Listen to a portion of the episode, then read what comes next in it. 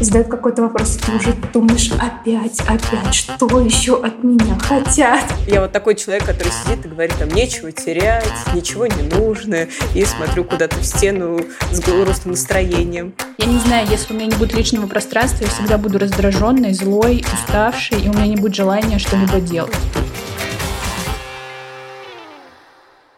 Всем привет! Это подкаст «Женщины и все», который делает команда издания «Горящая изба». Мы рассказываем про все, что может быть интересно женщинам, и делаем подкаст, в котором обсуждаем самые разные темы, от гендерного неравенства до аниме. Я Лера Чебедько, авторка «Горящей избы», а вместе со мной главный редактор Таня Никитина. Привет!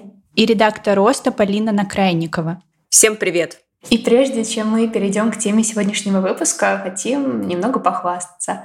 Оказывается, наш предыдущий выпуск был юбилейным, 50-м, а мы даже не заметили. В честь этого маленького события предлагаем вам э, рассказать в комментариях, какую тему подкаста вы бы с удовольствием послушали. Мы все почитаем, обсудим и постараемся сделать из этого что-то прикольное.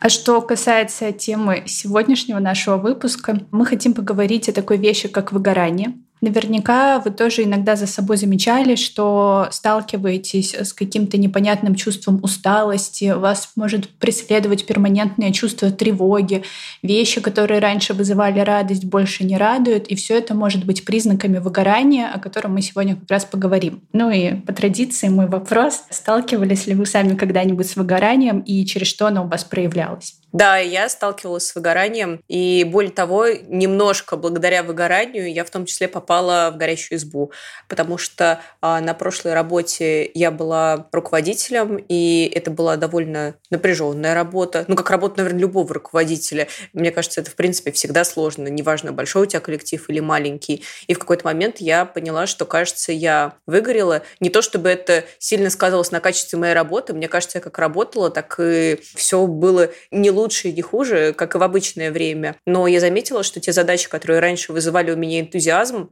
не вызывает энтузиазма, и мне просто ничего не хочется. Потом я заметила, что мне ничего не хочется не только на работе, но и вне работы. Ну, то есть я не хочу ничего купить. Я смотрю, например, на какие-то вещи в магазине и не думаю о том, что было бы классно ими обладать. Я не хочу ходить ни на какие мероприятия, потому что просто не вижу смысла в этом. Мне просто хочется лечь, полежать и желательно смотреть в одну точку. В какой-то момент я поняла, что, кажется, это так не работает э, с нормальной жизнью, и начала искать причины. И для меня способ был довольно радикальный. Я решила сменить работу и так и попал в горящую избу. Вот пока я о своем решении еще ни разу не пожалела.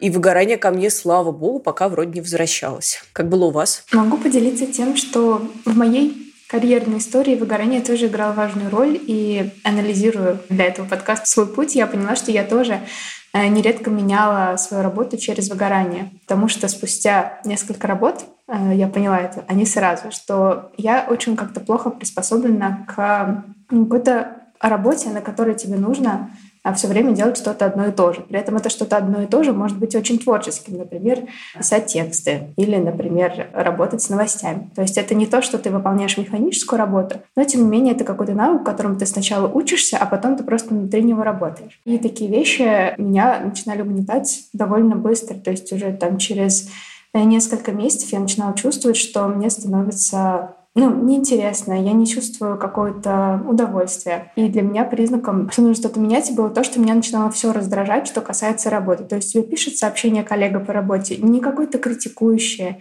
не напряженное, а просто задает какой-то вопрос, и ты уже думаешь, опять, опять, что еще от меня хотят? Вот, и когда я начала э, замечать за собой, что я реагирую так на какие-то совсем э, будничные вещи, э, я поняла, что, ну, так не пойдет. Кажется, эта работа меня плохо влияет. Но мои эпизоды выгорания были скорее легкими, потому что каждый раз чувствуя что-то такое, э, я начинала думать в сторону, так, ок, а как я могу что-то изменить? И я ходила к своим руководителям и разговаривала о том, что я не хочу больше заниматься тем, что я делаю, но что еще я могу делать? Вот, и так я приобретала какие-то новые навыки, какие-то новые направления, и, в общем, все время убегала от выгорания. Я, знаете, читала перед началом э, подкаста признаки выгоревшего человека и поняла, что я, знаете, нахожусь в перманентном... На грани? Нет, что я как будто, знаете, постоянно нахожусь в чувстве выгорания. Но на самом деле это шутка. Мне кажется, что очень обострилось, ну вот это вот прям такое чувство сильного выгорания у меня было прошлой весной, наверное. Но я помню, что Полина уже точно работала в избе. Я ну, передала эстафетную палочку. Э, нет, ну просто ты связана с этой историей, ты повлияла на мое выгорание, потому что я тогда почувствовала, что я очень сильно устала, и, ну, знаете, мне было очень тяжело просыпаться по утрам. Я просыпалась и думала, опять это работа.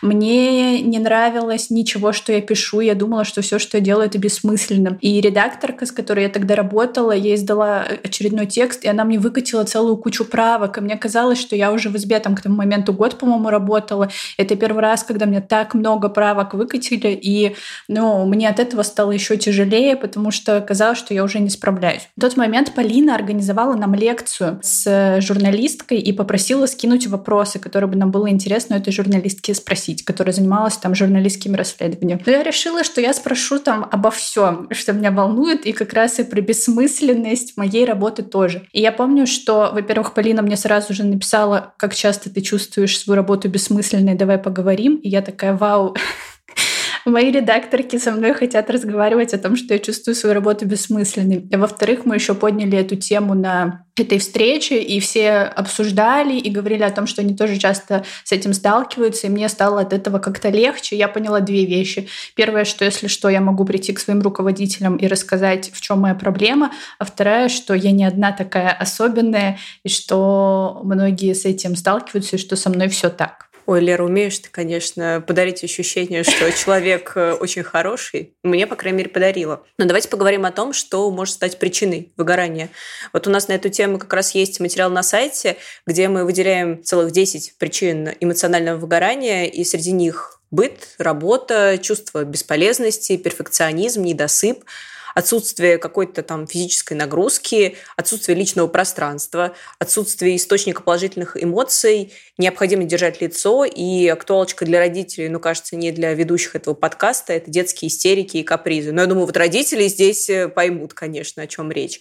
Какие из этих причин актуальны для вас, и что особенно, может быть, сильно может задевать и приводить к выгоранию именно вас? Замечали за собой что-то такое? Мне кажется, что почти все из этих причин э, могут привести меня к выгоранию. Но, честно сказать, больше всего, наверное, на меня влияет перфекционизм, потому что, мне кажется, я постоянно недовольна своими текстами. И отсутствие личного пространства. Вот знаете, если я долго нахожусь с кем-то в одном помещении, там, не знаю, год, например, живу с человеком в одной квартире, я от этого очень сильно устаю. И знаете, в прошлом подкасте я рассказывала про тред, на что Лера обиделась сегодня. И я его нашла, перечитала, и вот там одна из причин была как раз-таки связана с этим, что я жила 4 года в общежитии, в комнате с девчонками, и мы все время находились вместе. И у нас еще была, знаете, не комната, а проходной двор, то есть к нам постоянные люди приходили, и меня это так раздражало, и это прям очень сильно влияло на мое эмоциональное состояние. У меня вообще пропадал интерес что-либо делать, и вот как раз из-за чего я обиделась, что девочки решили, что они пойдут на вечеринку, и позвали меня, а я сказала, что я не пойду именно потому, что они пойдут, чтобы побыть одной. И в последний момент одной из них стало плохо, и они решили остаться дома. И мало того, они еще не придумали ничего лучше, чем позвать всех играть в нашу комнату в настольные игры. А я так ждала этот вечер, и я обиделась, забралась на кровать, отвернулась к стене, весь вечер ни с кем не разговаривала. Но это правда. Я не знаю, если у меня не будет личного пространства, я всегда буду раздраженной, злой, уставшей, и у меня не будет желания что-либо делать. Как у вас? Пожалуй, для меня чаще каким-то эпизодом выгорания приводит э, комплекс причин, которые случаются одновременно. А, к примеру, я могу справляться с тем, что у меня там на работе много задач. Вот. Или я могу справляться с, с каким-то напряжением в быту. Но когда э, сталкиваются такие факторы, что на работе какой-то напряженный период, и у меня много задач, которые мне нужно постоянно увлекаться, причем в долгу, о которых нужно думать, которые не решаются там за один день. И одновременно с этим что-то происходит в быту. К примеру, не знаю, вот мы переезжаем. А, кстати, как раз э, совсем недавно у меня был такой эпизод, потому что какие-то важные вещи на работе наложились на то, что мы сейчас э, мы переехали в другую страну, а мы устроим свой быт. И нам нужно решать очень много таких земных вопросов, э, как, э, не знаю, арендовать машину, купить диван, научиться платить за электричество, значит, позвонить в компанию, чтобы настроить интернет. Ну, какие-то такие вещи, без которых ты не можешь жить, и тебе нужно их делать, при этом они не являются приятными, вот, и они являются все новыми и незнакомыми, а еще их все нужно делать каким-то образом в рабочее время, потому что в остальное время ничего не работает. И получается, что ты должен одновременно оставаться эффективным на работе и при этом придумать какие-то новые штуки в быту. Вот. И такие вещи, ну, нередко меня выбивают из колеи, потому что у меня появляется ощущение, что я не могу одновременно думать обо всем, поэтому я не могу думать ни о чем. И мой мозг просто пустеет в этот момент. Вот. И я начинаю как бы, становиться максимально неэффективной во всем. То есть я не могу никуда позвонить, я никому не могу ничего написать. Вот. Э, и э, ну, обычно из этого состояния меня выводит э, такой процесс примерно через несколько дней. Обычно я осознаю, что это происходит. Вот, и тогда мне просто помогает такая простая штука, как взять листочек бумаги, почему-то именно э, вручную это мне легче работает, и выписать вот все, что мне нужно сделать на один лист. Это, кстати, классный метод. Э, все сразу упорядочивается. Да, и я еще ставлю, ну, естественно, вот эти минусики, э, которые я потом буду превращать в плюсы. Да, и таким образом я вижу, что все мои дела влезли на один лист бумаги. Это значит, что постепенно я могу с ними справиться. Потом я ставлю им циферки. То есть я, это я сделаю в первую очередь. Но обычно там вперед идет работа, там потом идут какие-то важные дела, но иногда что-то может пролезть, если это имеет какой-то дедлайн. Вот я расставляю прям циферки. Там это в первую очередь, это второе, это третье. И вот строго прям иду по своему списку. Вот, и обычно э, это мне прям помогает. Я не всегда при этом делаю дела из этого списка по этому порядку, вот, но просто вот сам момент, что я взяла все под контроль, у меня есть план, и я по нему иду, э, мне помогает. Если я сделаю это вовремя, то обычно, в общем, в итоге я справляюсь с вот этим эпизодом без каких-то тяжелых последствий, и просто постепенно все выравнивается. Я хочу добавить к вашим э, а, критериям выгорания, те, которые кажутся мне особенно важными. А для меня это отсутствие источника положительных эмоций и отсутствие правильной физической нагрузки, потому что кажется, что вот быт и работа – это такие вот столпы, на которых держится жизнь современного человека, и э, понятно, когда ты выгораешь там от работы, понятно, когда ты выгораешь от быта, но на самом деле ты можешь жестко выгорать просто потому, что у тебя нет ничего, кроме работы и быта. И это вот моя постоянная проблема, проблема, что у меня нет никакого хобби. И я постоянно фантазирую о том, что у меня появится хобби. Вот я люблю рассказывать, я что у меня есть... делаю, да. Я научусь играть на гитаре, учу языки. Вот, вот. А у меня есть, короче, фантазия, что однажды я научусь играть на балалайке. И мне кажется, что это будет такое крутое оригинальное хобби. И мне очень нравится рассказывать о нем и видеть, как э, все люди удивляются, говорят, ух ты, как необычно. И я сразу представляю, что я как будто бы уже и сыграла. Вот, но на самом деле я даже на гитаре не могу удержать пару аккордов, и на меня, конечно, это немножко давит. И в целом, когда не остается никакого отвлекающего фактора в жизни, очень легко выгореть, э, замкнуться на какой-то одной своей сфере и чувствовать себя опустошенной. Причем работа здесь совсем не обязательно будет э, таким фактором. Быт тоже может очень сильно затянуть. Я помню, что когда-то мне в руки попала книга «Выгорание» сестер Нагоски, и я очень удивилась, что они, помимо всех вот этих факторов, перечисляют еще один. Ну, там, знаете, такие знакомые факторы, там, работа, быт и патриархат. Потому что женщины очень часто устают от борьбы с системой, устают чувствовать, что их не слышат, устают э, от того, что бытом занимаются, как правило, именно они, ну, там, проблема второй смены и все такое. И это как раз э, и говорит о том, что патриархат может приводить женщин к выгоранию. Короче, нетривиальная мысль, мне было интересно об этом задуматься. Ну, кстати, да, я вот подумала о том, что вот даже вот эти последние новости про аборты из США, ты чувствуешь себя такой бессильной, и от этого тоже пропадает всякое желание что-либо делать дальше, потому что кажется, что все это бессмысленно. Так что это классно. Надо э, добавить это в наш материал на сайте пункт причины выгорания. Ну, кстати, опубликован отрывок из этой книжки, кажется, как раз и часть про патриархат. Так что мы оставим это в описании, как и все, как и всегда, можно почитать.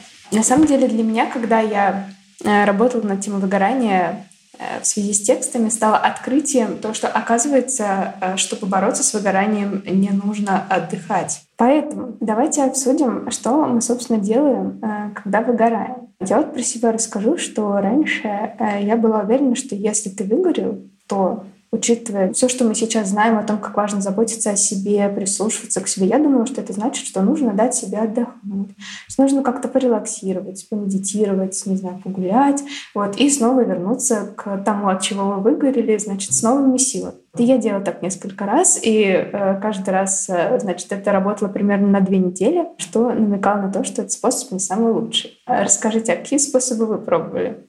А для меня, кстати, способ отдохнуть э, чаще всего очень действенный, потому что не каждая усталость – это выгорание. И как раз когда ты отдыхаешь, что у тебя есть возможность просто взять паузу и разобраться в своих чувствах, ощущениях, понять, ты просто немножечко устал и нужно передохнуть, или ты правда выгорел, и тебе нужно менять не какую-то одну сферу жизни, а может быть э, сразу несколько или вообще глобально пересмотреть всю систему твоих ценностей. Поэтому для меня отдых – это классный совет. И вообще все советы, которые работают на переключение от привычных дел, лично мне кажутся очень классными. А, внедрить в жизнь прогулки, спорт.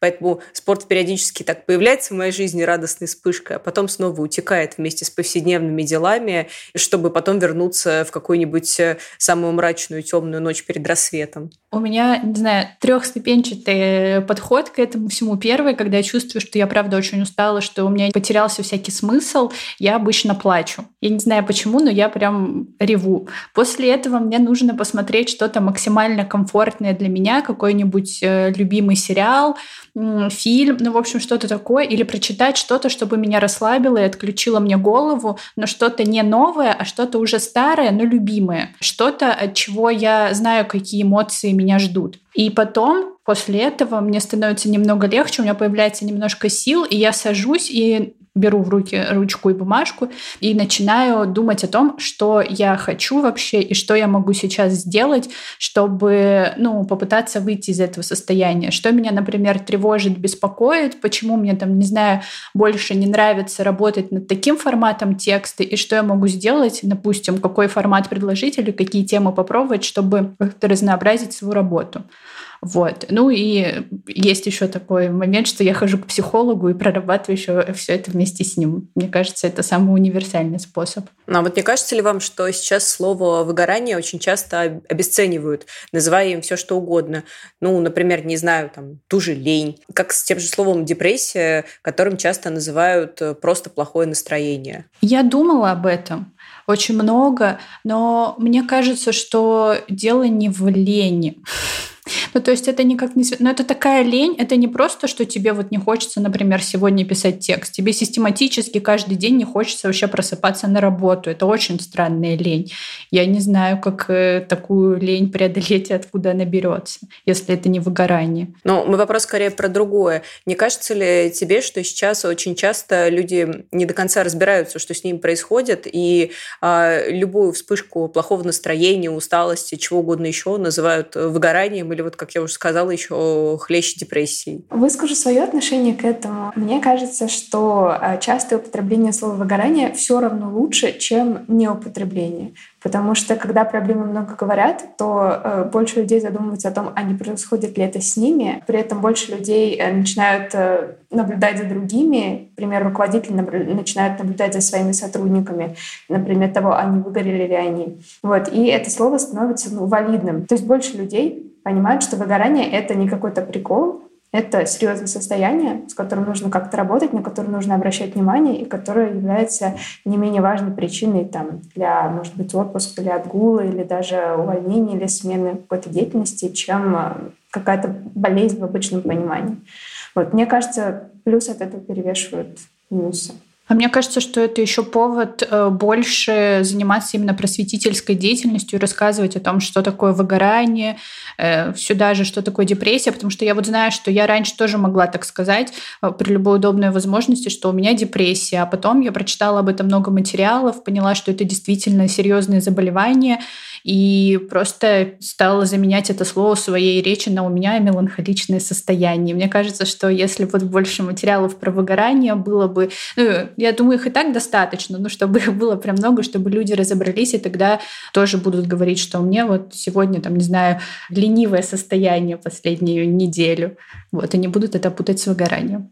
Мне кажется, довольно полезно хорошо знать признаки выгорания, чтобы наблюдать за собой. Потому что, к примеру, у меня самый сильный эпизод выгорания был первый, когда я ну, мало знала про это состояние и не следила за собой. И позже, зная много признаков э, и то, как, э, значит, мое тело на них реагирует, как я себя чувствую, я начала замечать это гораздо раньше и уже не уходить в какое-то серьезное состояние, с которым прям нужно серьезно справляться. А давайте их перечислим, обсудим, чтобы наши слушатели тоже знали и замечали за собой. Ну вот э, из таких признаков выгорания, э, я уже упоминала его в начале в подводке, это, например, что вы перестали испытывать положительные эмоции, и вещи, которые раньше вам эти эмоции приносили, они вас больше не радуют. Это как бы один из признаков выгорания. Еще может быть э, вот это вот э, чувство, что вы больше не чувствуете вкус жизни. Но мне кажется, это тоже можно к предыдущему признаку отнести, но просто, что вы больше не наслаждаетесь э, тем, что с вами происходит, и перестали радоваться мелочам. Мы уже упоминали, что вы можете становиться раздражительными. И, например, э, что актуально для меня, я постоянно испытываю перманентное чувство тревоги и не могу от него никак избавиться, и оно возникает просто по любому поводу. А, еще один из таких заметных признаков — это то, как вы просыпаетесь. А бывает такое, что по утрам просыпаться очень сложно, и возникает ощущение дикой усталости, просто когда вы еще только встали с постели и даже еще ничего не сделали. Если это происходит регулярно, то это стоит заметить. А вот еще может появляться чувство полного равнодушия к происходящему вокруг. То есть ничего не вызывает эмоций, ничего не радует, не огорчает. Все равно, какие новости там, ваших друзей, ваших близких в мире. То есть вас не трогают их проблемы, вы не испытываете ни жалости, ни сочувствия, может быть, становитесь циничнее. Вот. Это не обязательно значит, что вы просто становитесь э, не таким хорошим человеком, как раньше. И часто все это вместе приводит к тому, что вашим единственным желанием остается побыть в одиночестве, как у Леры, которая не хотела идти на вечеринку, а вечеринка пришла к ней. А на самом деле хотелось, чтобы просто никто не трогал и не дергал. Также среди признаков выгорания называют какие-то физические, телесные признаки. Например, вы можете чувствовать какие-то нервные тики или начать грызть ногти, кусать губы и щеки с внутренней стороны, наматывать волосы на палец. Если говорить не про тело, то, возможно, вам может казаться, что никто, кроме вас, не способен решить проблему или выполнить какое-то дело, и вы, как атлант, должны тащить все на своих плечах. И, с одной стороны, это такая ответственность, которая ужасно давит, а с другой стороны, это ответственность, которая ужасно приводит вас к выгоранию, потому что никто, кроме вас, с проблемой не справится. А вы можете чувствовать себя в тупике, не видеть выхода из сложившейся ситуации. Кажется, что лучше уже не станет, и вот вы тянете, тянете этот груз, и нет ему конца и края. И последнее, это как раз то, о чем я говорила, то, с чем сталкивалась я у вас э, может не быть никаких желаний, ни глобальных, ни даже самых маленьких, когда на любые, даже самые маленькие стимулы вы говорите «не хочу», просто не хочу. Мой муж э, часто замечает за мной это и говорит, что в меня вселяется Егор Летов. Не знаю почему, но э, я вот такой человек, который сидит и говорит там «нечего терять, ничего не нужно», и смотрю куда-то в стену с грустным настроением. Для меня это тоже очень страшное состояние, когда ничего не хочется, хотя, казалось бы, ну, как бы, вроде ничего страшного. Вот, но когда я оказываюсь в таком состоянии, я чувствую ужасную пустоту, потому что у меня нет никаких причин делать ничего. Э, и я не могу придумать, куда двинуться с места, где я нахожусь, потому что в моем голове просто пустота, и у меня нет никакого побуждения. Ужасно боюсь таких состояний. Я хотела у вас спросить, что вы обе сталкивались с выгоранием, и вы обе являетесь как бы начальницами, и мне хочется послушать э, ваше мнение. Я уже говорила о том, что я к вам приходила, поняла, что могу прийти к вам как к руководительницам, рассказать, что у меня выгорание, но как вот э, обычно ну или как бы вы поступили, если бы к вам пришел сотрудник, там сотрудница э, пожаловался на то, что у него выгорание, что он не может сосредоточиться на работе, как вообще действовать, чтобы, например, другие не боялись к вам приходить или наоборот боялись. Сейчас узнаем. Пугать точно не будем. Э, я думаю, что ходить к руководителям и рассказывать о выгорании очень полезно, э, как минимум потому, что выгорание часто создает вот это ощущение тупика, о котором мы только что поговорили. И бывает такое, что поскольку у вас нет сил и нет желаний, то вам трудно самостоятельно увидеть какой-то выход из него. И э, как минимум, что может сделать руководитель, это просто опоздавать вам вопросы, узнать, почему вы так себя чувствуете, поспрашивать как вас как-то точно про то, какие действия на работе у вас вызывают это ощущение, или, может быть, не только на работе и попробовать вас э, как-то привести к тому, что вы э, перейдете в ту стадию, где вы способны составить какой-то план и подумать о том, а если сейчас вот так, то как бы вам хотелось, чтобы было лучше, поотвечать самому себе на эти вопросы с помощью вот руководителя, который может просто выступать как ваш собеседник, и помочь вам начертить путь выхода из этой ситуации. У меня на прошлой работе был случай, когда я столкнулась э, с сильным выгоранием сотрудника, и случай, когда эту историю мне нравится рассказывать, потому что мне кажется, что я неплохо из нее вышла, потому что а, у меня был коллега, известный в узких кругах медиа-менеджер Павел Федоров. Может, кто-нибудь знает, он ведет э, канал Паши, его прокрастинация такой довольно крупный. Ну так вот, мы работали с ним вместе, и он не жаловался мне на выгорание. Я просто заметила, что он начинает выполнять задачи хуже. Я чувствовала в его а, словах какие-то упаднические настроения. Ну, то есть, вы знаете, когда вот все эти признаки, о которых мы говорили только что, а, потихонечку проявлялись то с одной стороны, то с другой, но при этом он вроде бы работал, как обычно, был таким же классным сотрудником, как и всегда, на все соглашался, но как будто бы все утекало из рук, вот как песок. И в этот момент э, я, как э, ответственный руководитель, принудительно отправила его в отпуск. Это было самое первое мое решение, потому потому что Кажется, что разговаривать э, с человеком, когда он внутри процессов, когда вот ему кажется, что прямо сейчас на нем огромная глыба, ну, не очень эффективно. Он может просто не воспринять эти слова. И первое, что нужно сделать, просто дать ему немножко отдохнуть, чтобы, когда он с чистой головой придет к тебе, уже обсудить возможные проблемы и способы их решений. И Паша сам до сих пор вспоминает эту историю как какое-то чудо. И так э, все время забавно про это рассказывает. И представляете, и Полина просто взяла и сказала, уходи в отпуск. И я ушел, и ничего не случилось, мир не рухнул.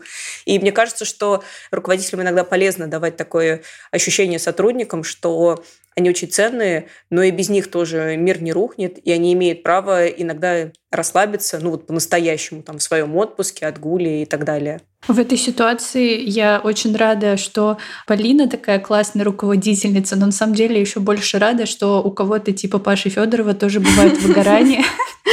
Потому что, на самом деле, я читаю его канал в Телеграме, и он пишет там кучу классных советов. Когда я читаю его канал, складывается ощущение, что быть редактором так легко и так круто, но при этом надо кучу всего знать. А на деле, ну и вообще в журналистике, когда работаешь, это легко и круто. И Паша создает впечатление человека, который все делает легко и круто, а тут узнает, что даже у него бывает выгорание, немножко греет сердечко и успокаивает. В сегодняшнем эпизоде хотелось бы поделиться с вами дружеским подкастом «Возле фикуса». Еженедельно психотерапевтка обсуждает с гостями поиск призвания, влияние стереотипов, отношения с деньгами и любимыми людьми, а также ищет ответ на вопрос, как со всем этим справляться. Например, как помогать себе без психолога, как уйти из найма в свое дело или почему боимся успеха. А еще из подкаста можно узнать 10 признаков токсичных отношений с друзьями и многое-многое другое. Подкаст «После фикуса» можно послушать на любой из удобных вам платформ, а ссылку мы обязательно добавим в описание к эпизоду. Что еще э, важно знать о выгорании, так это то, что человек как бы не сам доводит себя до такого состояния, и оно возникает на стыке внешних факторов и реакции психики на них. И что немаловажно, выгорание — это официальный диагноз, который зарегистрирован в международной классификации болезней. Поэтому э, человек, э, столкнувшийся с выгоранием, если ему советуют что-то вроде «это только в твоей голове, не переживай, просто поменяй отношения», ему такие советы точно не помогут. А, да, именно поэтому психологи советуют э, разбираться с причинами выгорания и работать над проблемой комплексно. Это как раз то, о чем мы говорили. Всегда хорошо отдохнуть, но очень часто этого недостаточно. Например, если вы поняли, что выгорание возникло из-за быта, то, получается, недостаточно просто не заниматься бытом неделю. Возможно, стоит пересмотреть систему распределения домашних обязанностей в семье. А, или, например, купить робот-пылесос, кто знает. А если вам не хватает источников положительных эмоций, то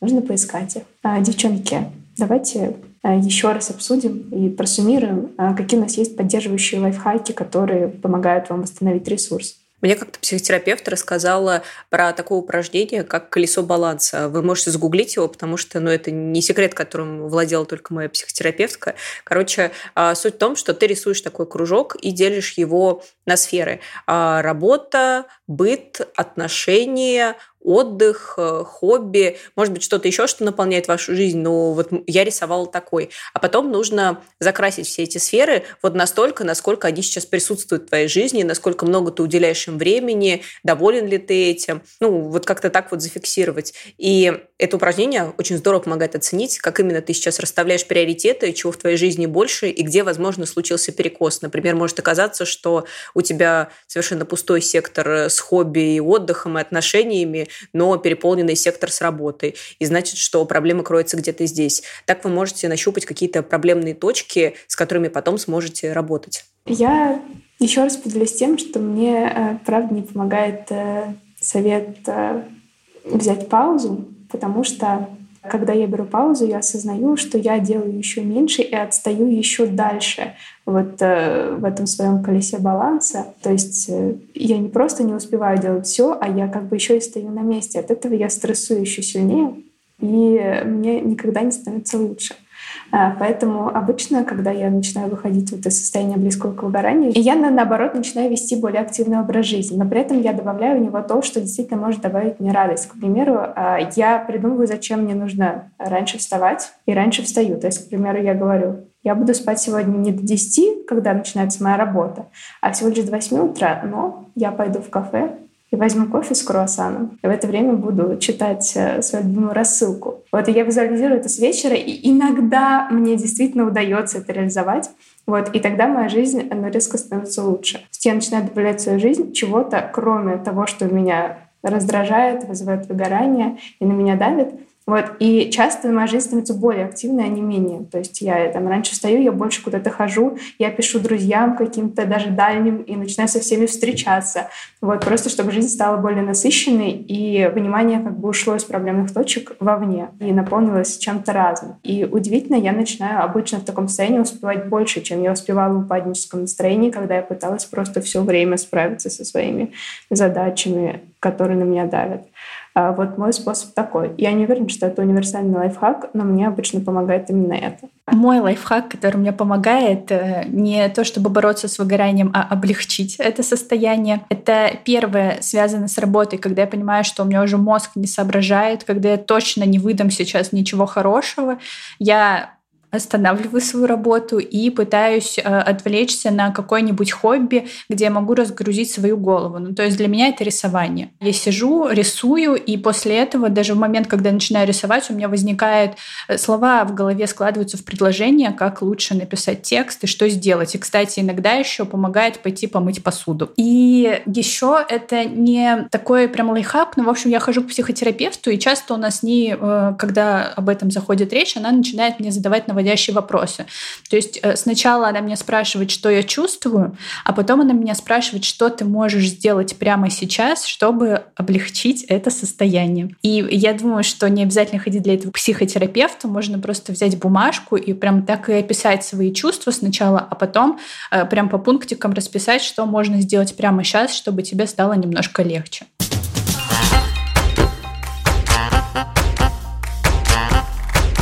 Но это наши советы, а нам было бы еще интересно послушать э, советы, которые помогают нашим слушательницам, поэтому э, пишите, мы их обязательно э, будем читать делиться и поддерживать друг друга. Мы сегодня упоминали много текстов, ссылки на которые, как и обещала Таня в самом начале, и я повторю, мы обязательно оставим в описании. Слушайте нас на всех популярных платформах, подписывайтесь, ставьте лайки.